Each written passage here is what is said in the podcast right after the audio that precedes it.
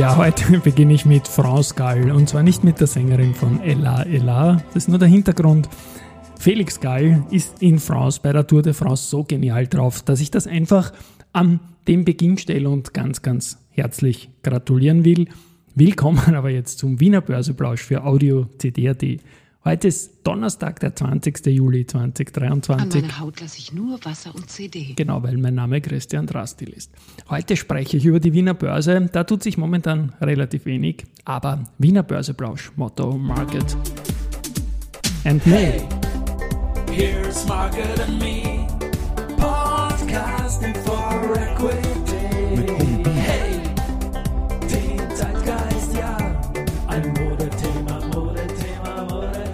Ja, die Börse als Modethema und die Wiener Börsepläusche im Monat Juli sind präsentiert von Wiener Berger und Bierer Mobility mit 70 Jahren KTM. Der Markt, der schaut fest aus, 3210 Punkte jetzt um 14 Uhr, ein Plus von 0,75% im ATX und auf der Gewinnerseite haben wir Andritz mit plus 2,37%, Föstalpine 2,0%, Strabag 2,0%, Verliererseite die Lenzing minus 1%, die Post minus 0,7% und Raiffeisenbank International mit minus 0,5%. Geldumsatz heute 8,5 Millionen, die erste Group, OMV 5,3 und Andritz 3,9. Das ist relativ wenig, weil es ja heute schon 14 Uhr ist. In den Nachrichten haben wir die Strabag, die bauen jetzt ebenfalls den Holzbausektor aus und haben dazu die Obermeier Gruppe akquiriert. Und ja, es soll Holzbau auch für Großprojekte möglich gemacht werden und eine wichtige Komponente auf dem Weg zum nachhaltigen Bauen auf jeden Fall. Dann ein anderes Auftrag und diesmal von Infinia Containerboard. Da geht es um den Auftrag zur Lieferung einer kompletten OCC-Linie inklusive Reject-Aufbereitungssystem. Es ist immer wieder Leseprobe, das zu schaffen, aber die Dichte der Antrittsaufträge macht natürlich den Wert der Firma aus. Äh, A1 Österreich bietet allen Mitarbeiterinnen und Mitarbeitern ab sofort die Möglichkeit, die Klimaschutzausbildung der Glacier Climate Academy vom Andreas Schaas zu machen. Immofinanz, die verlängern das Vorstandsmandat von der Radka Döring, die ist ja von der CPI Property gekommen. Und ja, die Verlängerung, rein wenn man auf den Kurs schaut, passt das allemal. Die Immofinanz ist nach sechs Monaten und auch year to date die mit Abstand beste Aktie ATX mit einem Plus von mehr als 50 Prozent. Einen Deal gibt es zwischen der VIG und dem Vienna Airport, also WIC versus Vieh oder und Vieh. Und zwar bieten die den Passagieren ab sofort den Abschluss eines Reiseschutzes vor dem Abflug an. Blick nochmal ins wow. Viertelfinale vom Aktienturnier.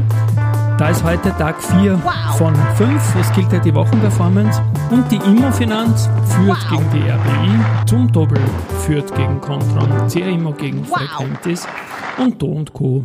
führt gegen die S-Immo.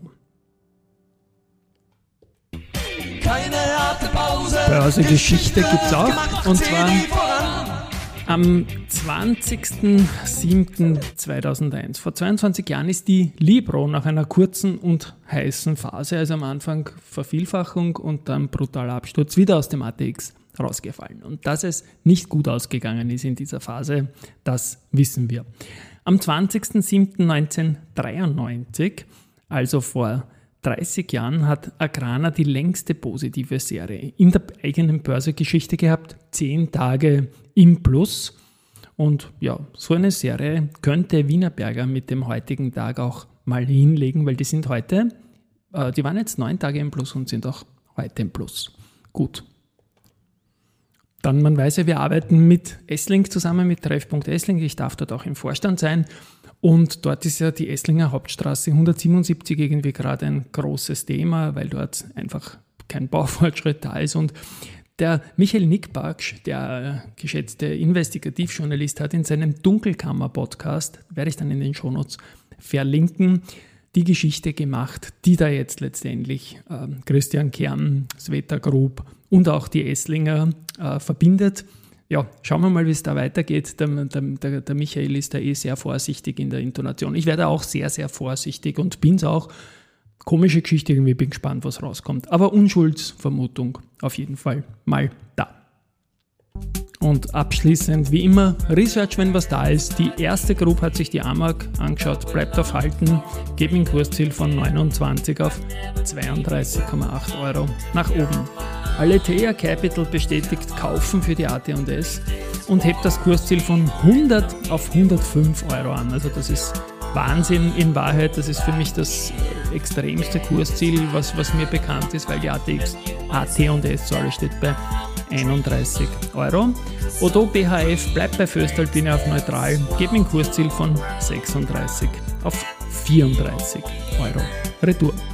Das war's für heute. Am Nachmittag gibt es noch eine Folge Wiener Börse Plausch Next Generation mit dem Showpraktikanten Laurenz Schwieger. Da reden wir unter anderem über NFTs. Tschüss und Baba.